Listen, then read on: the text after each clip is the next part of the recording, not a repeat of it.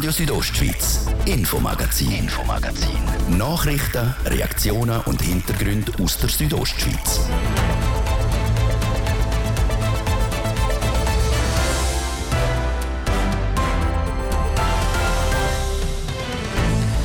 Sie ist schuld, die Amtszeitbeschränkung von maximal zwölf Jahren. Der Regierungsrat Christian Rakib muss diese Woche sein Amt als Regierungsrat abgeben.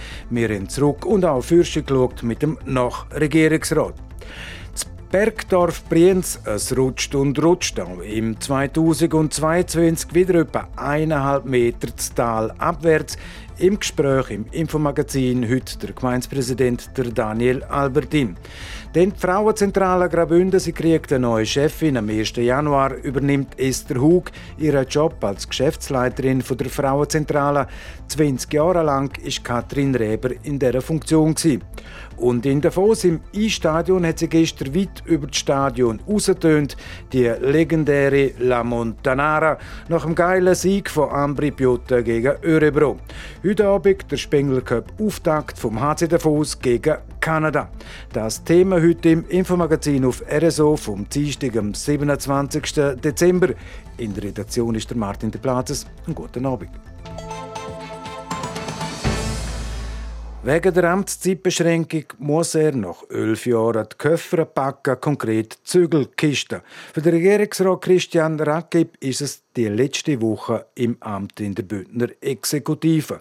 Und beim Einpacken von Büchern und Erinnerungen hat er Thies Fritschi mit dem abtretenden Bündner Regierungsrat und Finanzdirektor über die Zeit in der Kantonsregierung und auch über seine Zukunft können reden. Christian Rackeb, wir sind in den letzten Zügen von dem Jahr. Gerade manchmal werden Sie nicht mehr in das Büro reinlaufen. Was ist das für ein Gefühl? Ja, schon ein spezieller Moment natürlich, weil gleichzeitig nimmt man ja auch Abschied äh, und fährt aber auch etwas Neues an. Wie arbeiten Sie jetzt zwischen Weihnachten und Jahr? Was passiert da alles noch? Ja, ich habe noch einige Abschlussarbeiten zu tätigen äh, in dem Dossier. Ich habe auch noch verschiedenste äh, Zwischenzeugnisse zu erstellen, die die Mitarbeitenden äh, gewünscht haben. Und dann habe ich noch eine gewisse Arbeit mit meinem Nachfolger auf der schweizerischen Ebene als Präsident von der Konferenz der Kantonsregierungen, dem Kollegen Markus äh, Diet. Und dann geht es einfach darum, da noch sauber abzuschließen, auch äh, der Mail-Account äh, noch wirklich alle Mail noch beantwortet zu haben. Das sind so noch die Abschlussarbeiten. Das Jahr 2022 ist sagen wir mal, vorbei. Was ist so ein Ihr persönliches Highlight von dem Jahr, von Ihrem letzten Amtsjahr? Jetzt im Dezember immer ein Highlight, eine Budgetdebatte, eine super finanzpolitische Debatte mit unterschiedlichsten Haltungen und am Schluss äh, ein Budget, wo äh, die ganz große Mehrheit vom Grossen Rat dahinter steht. Das ist das ein toller Moment. Hat sich das äh, Züricher Jahr irgendwie ein bisschen abgehoben von anderen oder ist das einfach alles geflutscht? Ja, jetzt gegenüber halt äh, den letzten drei Jahren, wo wir hatten, da haben wir doch wieder eine Normalisierung gehabt in Bezug auf die Covid-Situation. Wir haben in Bezug auf Energie sich abzeichnende äh, Energieknappheit natürlich auch Herausforderungen gehabt und Auswirkungen vom Ukraine-Krieg. Also ganz zur Normalität sind wir überhaupt nicht zurückgekehrt, aber gegenüber dem 2020 und 2021 mit außerordentlicher Lage, mit besonderer Lage, äh, dass wir wieder in einem normalen Rechtssetting sind, äh, das ist doch jetzt anders gewesen. Wir sind zumindest auf einem gewissen Weg wieder, äh, zum auch ordentlich können schaffen. Was macht das mit einem? Man hat das Gefühl, es ist einfach nie fertig. Juhu, Covid ist vorbei und einen Monat später fährt der Krieg in der Ukraine. Das wird auch für Sie nicht ganz einfach sein. Nein, das ist auch ein sehr trauriger Moment, dass es in der heutigen Zeit noch äh, Leute gibt äh, an den Schalthebel äh, von der Macht, die so agieren. Äh, leider ist das so und man kann das nur in aller Form verurteilen. Äh, was abläuft, ist äh, obertraurig im Moment und wir versuchen unseren Beitrag zu leisten, so aufgestellt zu sein, dass wir das auch machen können. Das ist ganz ein wichtiger Moment und ich habe wirklich große Hoffnungen. Ob sie berechtigt sind, weiß ich nicht, aber dass man auch da ja, wieder vernünftig wird.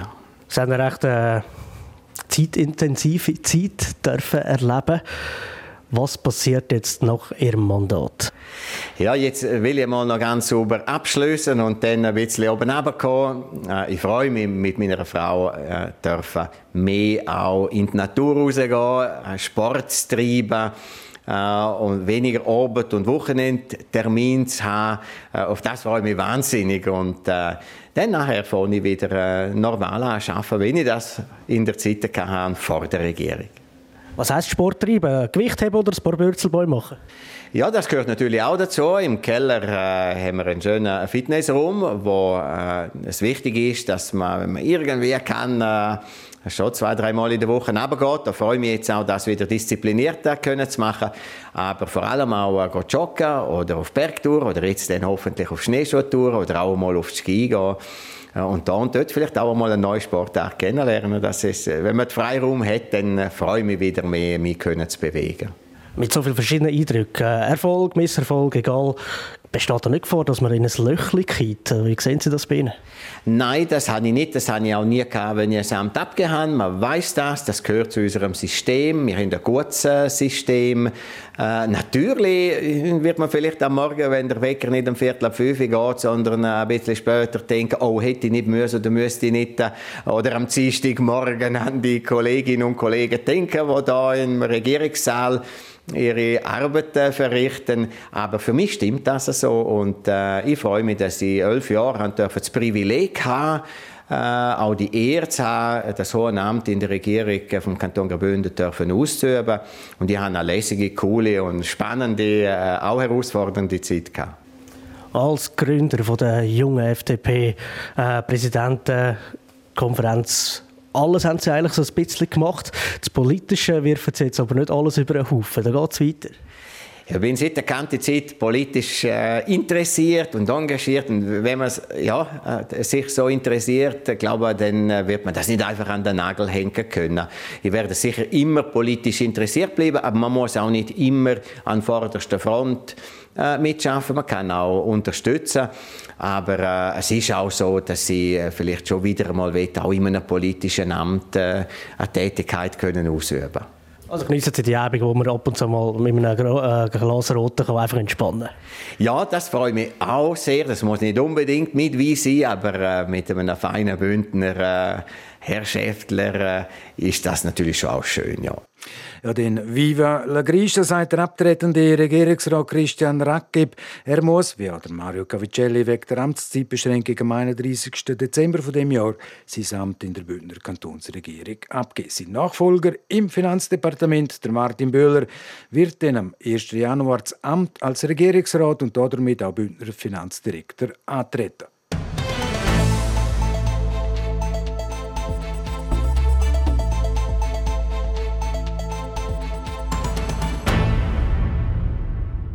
Seit etwa 15 Jahren rutscht im Albulatal das Dorf Brienz in Richtung Tal aber, auch im 2022. Aktuell rutscht Brienz etwa anderthalb Meter pro Jahr das Tal aber. Erste Erkenntnis aus einem Sondierstollen unter dem Rutsch zeigend, dass der Rutsch dank weniger Wasserdruck nicht mehr so stark ist. Der Kanton Graubünden will darum für 40 Millionen Franken einen definitiven Entwässerungsstollen bauen. Und zu diesen 40 Millionen Franken hat der Grosse Rat ohne Wenn und Aber jetzt den Dezember Ja gesagt.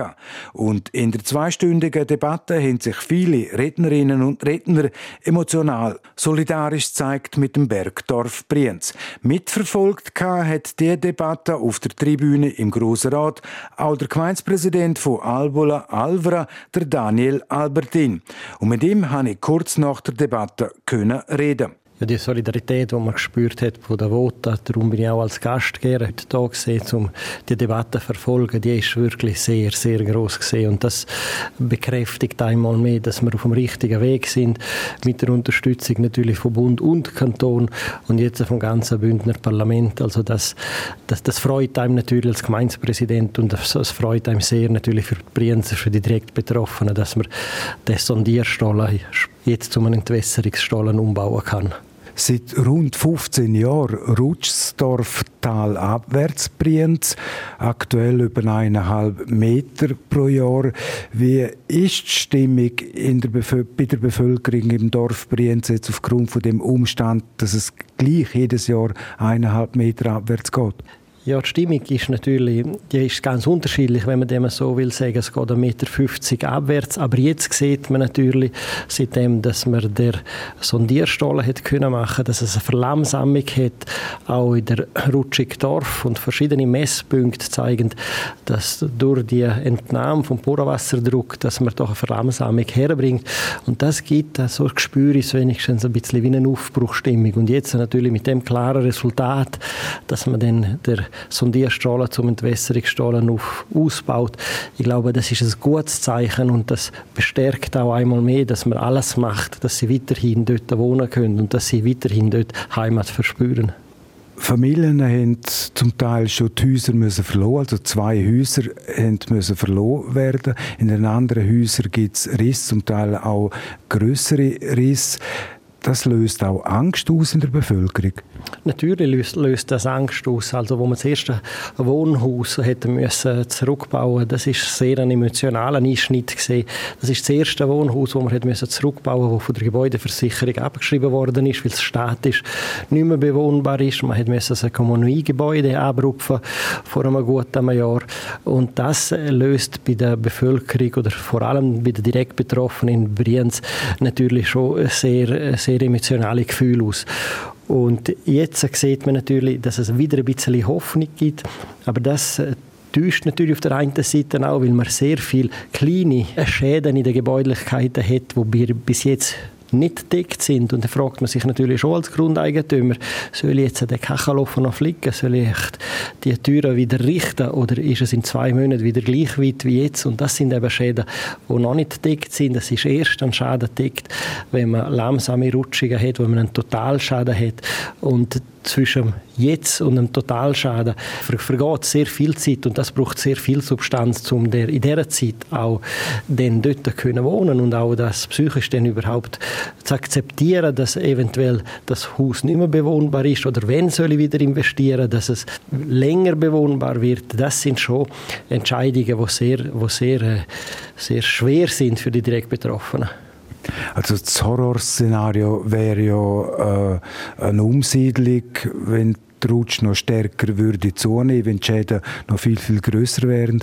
Wie geht die Bevölkerung in der Gemeinde Albola, Alvera, im Speziellen jetzt im Dorf Brienz, mit dem Schreckensszenario von einer möglichen Umsiedlung um?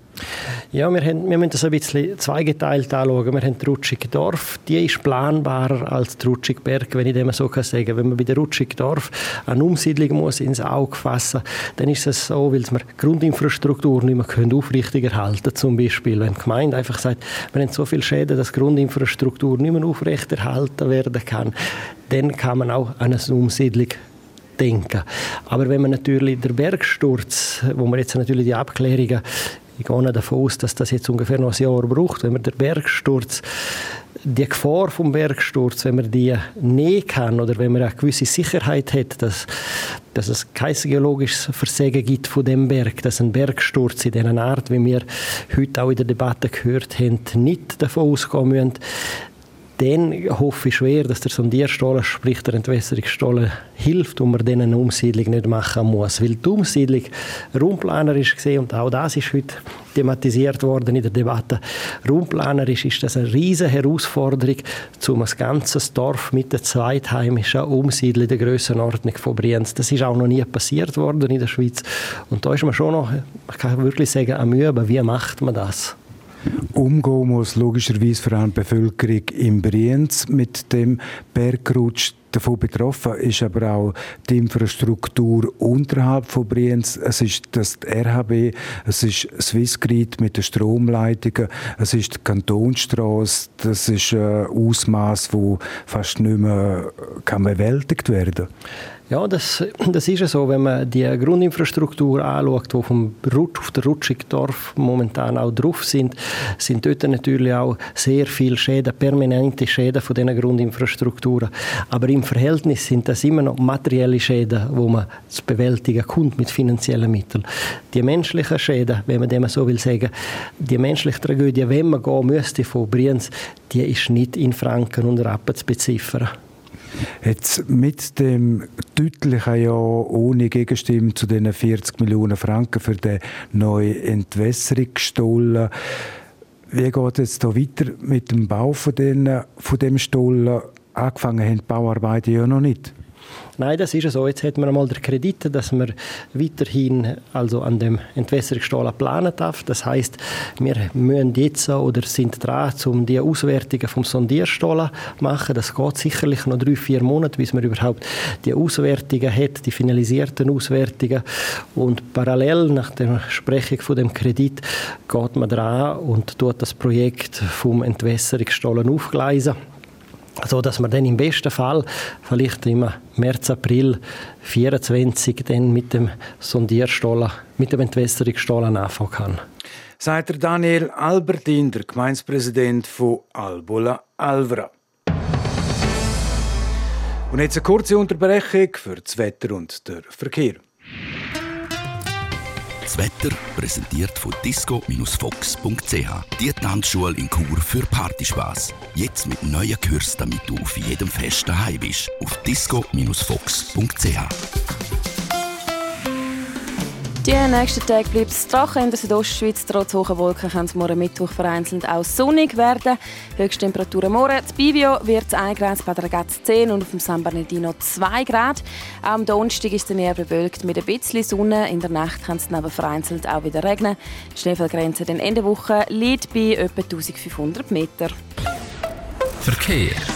Ihre aktuell Freifahrt durch die Ostschweiz. Wir schauen einmal kurz auf die Bess. Schneebedeckt ist der Lukmanier, der Julier und der Flöhle. Wintersperre hat der Oberalp, Splüge, Albola, Umbreil, San Bernardino und Forcola di Livigno. Verkehr.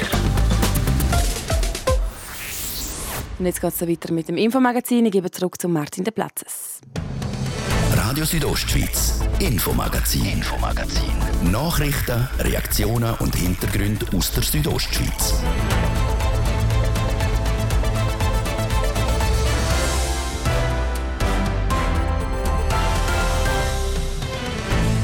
Präzis zwei Minuten ab halb sechs auf RSO. Jetzt die Themen. Die Frauenzentrale Graubünden, sie kriegt eine neue Chefin. Und in Davos im E-Stadion hat sie gestern weit über das Stadion rausgetönt, die legendäre La Montanara. Esther Hug, sie ist die neue Geschäftsführerin der Frauenzentrale Graubünden. Frauenzentrale, die sich in erster Linie für die Rechte der Frauen und für Gleichsetzung einsetzen tut. Der Thies Fritsche hat Esther Hug getroffen und mit ihr über die Rolle der Frauen im Jahr 2022 auch im Kanton Graubünden geredet. Wie sehen Sie die Rolle der Frau mal nur schon im Kanton Graubünden? Also man hat jetzt gesehen, zum Beispiel jetzt bei den, bei den Grossratswahlen, das ist ja jetzt ein schönes Thema gewesen. Ähm, da haben jetzt wirklich viele Frauen Einzug gefunden, auch noch in Grossen Rot. Also wir haben jetzt ein Drittel Frauen.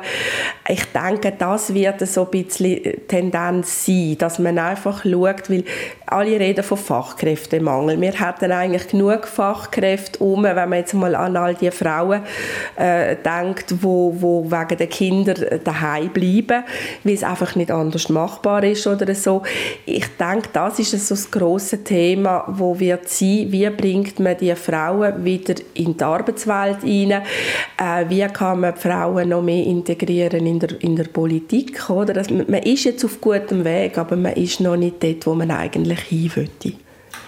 Und gleich gibt es ja ab und zu Frauen, die das eigentlich alles gar nicht wollen, die sagen, oh, das ist eigentlich ein Zwängete. Ja, das, das, das gibt es auch und das muss für jedes persönlich stimmen. Also ich finde, es dürfen keine Hindernisse in den Weg gelegt werden, wenn eine Frau sagt, ich mache möchte Familie und Beruf.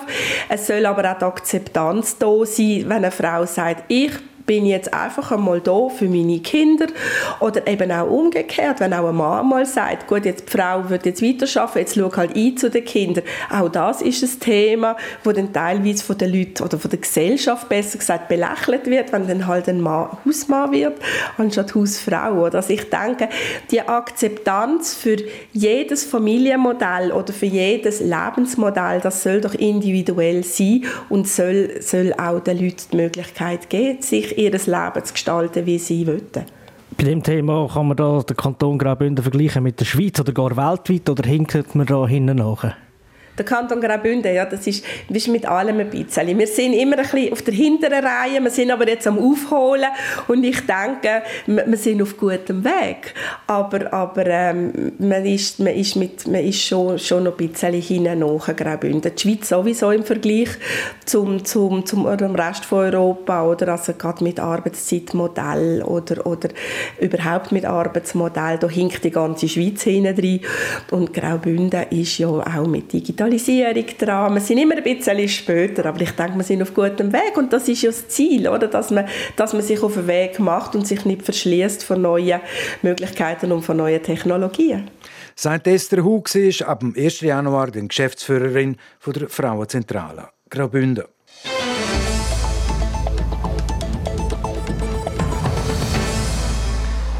Zwei Jahre lang mussten die Eishockey-Fans warten und jetzt ist es endlich wieder so weit. Der Spengler Cup in Davos findet nach der Corona-bedingten Pause wieder statt. Danatina Schlegel ist vor Ort und hat gestern noch vor dem ersten Match einen besonders wichtigen Bereich von dem renommierten internationalen Sportanlass unter die Lupe genommen, nämlich der Gastro-Bereich. Ich stand jetzt gerade vor der Küche mit dem Silvan, erster Leiter für Gastronomie vom HCD. Eins der Highlights, nehme ich an, ist auch immer der Spengler Cup. Jetzt findet er endlich wieder statt nach zwei Jahren. Wie tun ihr euch auf so ein Event vorbereiten? Ja, wir freuen uns extrem, dass jetzt die lange Wartefrist vorbei ist und wir endlich wieder loslegen können. Die Vorbereitungen fangen eigentlich etwa zwei Monate vor dem Turnier an, mit der Detailplanung, was das Angebot anbelangt, die Mengen definieren, ähm, die Aushilfen abklären, ob alle wirklich auch Zeit haben in der Zeit, wo wir äh, da dann sechs Tage hintereinander mit Gas geben und wollen Gas geben. Ja, und dann je näher dass es kommt, desto mehr geht es dann in die operative Umsetzung. Genau, du hast jetzt gesagt, Mengen vorbereiten. Mit was für Mengen rechnen ihr da? Kannst du uns eine Zahl geben, wie viel Würste und wie viel Bier wird da verkauft? Ja, ganz genau abschätzen können wir es nicht. Ähm, es wird, das Konsumationsverhalten ist ein bisschen anders wie an der Ligaspiel, weil auf Platz das Angebot doch recht groß ist mit dem Fanzelt und dem Eisdom. Es hat doch viele Leute, die sich auch außerhalb ähm, vom Stadion verpflegen. Ähm, wir rechnen damit, dass es ähm, ein relativ gutes ausverkauftes Ligaspiel eigentlich vergleichbar ist. Und da reden wir etwa von 500 Hamburger, von 5000 Bier, zweieinhalbtausend Mineral und ja, insgesamt würde ich sagen, etwa jede zweite Person isst etwas im Stadion und Getränke gehen etwa anderthalb pro Person über den Tresen. Ja, und das Essen und Trinken, das muss ja auch eben parat gemacht werden und da muss vorbereitet werden. Wie viele Leute helfen da mit, dass alles rund läuft? Im Stadion sind etwa 60 Personen ähm, im Einsatz. Die können zum Teil vorbereiten, bleiben dann da und haben dann äh, zwischen dem Match Pause und kommen dann nachher auf den Abend wieder. Und kannst du vielleicht sagen, wann ist die Zeit, die am meisten läuft? Ja, im Stadion drinnen ist äh, klar der grösste Druck in den Pausen. Ähm, die 18 Minuten die müssen wir nutzen, da müssen wir parat sein. Und ähm, ja, mit dem Ziel vor Augen, dass jeder, der etwas trinken will, auch wieder mit etwas kann auf seinen Sitzplatz oder auf seinen Stehplatz zurück. Und das Essen, das ist ja dann irgendwann auch äh, aufgebraucht. Jetzt mit den Nachlieferungen, wenn kommt das, wie läuft das ab? Das passiert eigentlich zwischen dem Spiel und ähm, logischerweise am Morgen dann für den nächsten Tag, ähm, so dass äh, jeder, jeder Stand dann wieder ausgerüstet ist, dass er seine Waren und seine Mengen wieder vor Ort hat. Für die Verpflegung, Durst und Hunger am Spengler Cup ist also in der Fuß gesorgt. Vive la Grieche en bien Appetit!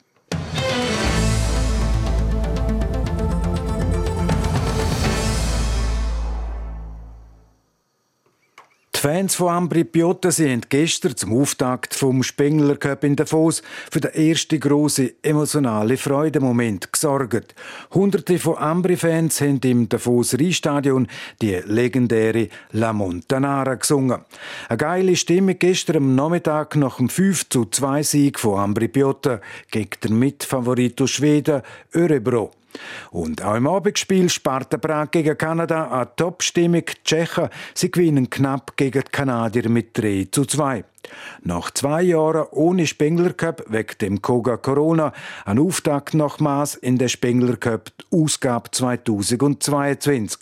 Unser Sportchef Roman Michel ist im Davos Reispalast an diesem Match mit dabei und kann so die Stimmung voll aufsaugen. Ja, was man an dem Starttag vor allem gespürt hat, das ist der Erleichterung bei den Organisatoren, logisch bei den Spielern und auch bei den Fans vor dem Stadion, im Stadion drinnen. Endlich wieder Spengler Cup nach diesen zwei Jahren mit Corona unterbrochen. Und dann sind natürlich da sportlich die beiden, ja, ich sag mal Überraschungssieg von Ambri einerseits gegen Örebro am Nachmittag und dann eben auch Sparta Prag, wo zu Abend überraschend das Team Kanada geschlagen hat. Also der Spengler Cup, das kann man sagen, der ist definitiv lanciert. Der HC Davos, er hat sich für den Spengler Cup mit dem Andrew Raw von der Rapperswil Jona Lakers, Mark Michaelis und dem Alexi Sarela von der Tigers können verstärken. Spieler mit einem grossen Drang auf das Goal vom Gegner.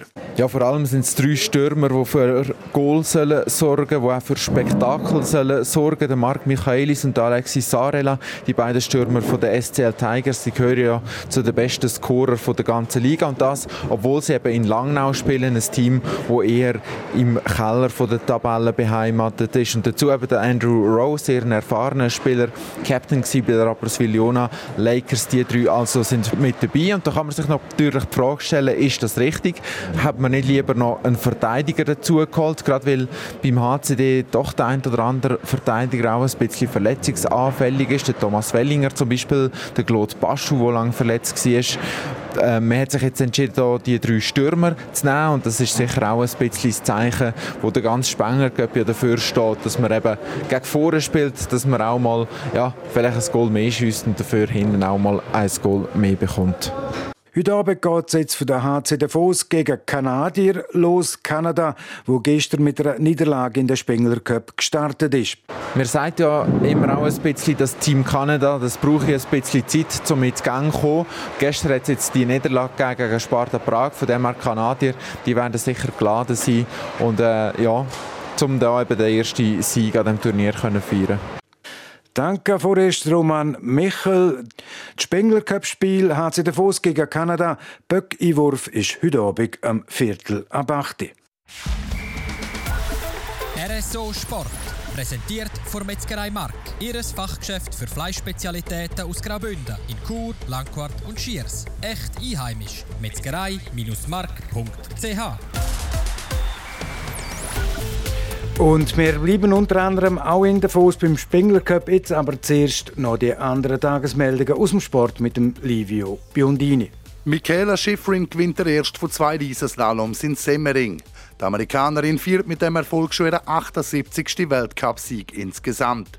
Zweite wird Petra Villova, auf Platz 3 folgt Marta Bassino. Die Italienerin fährt im dritten Riesenslalom vom Winter das dritte Mal aufs Podest.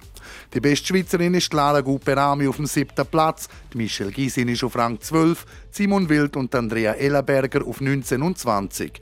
Platz 23 für Wendy Holdener und Rang 27 für Camille Rast. Morgen geht es weiter mit dem zweiten Riesenslalom in Semmering. Am Donnerstag gibt es noch einen Slalom.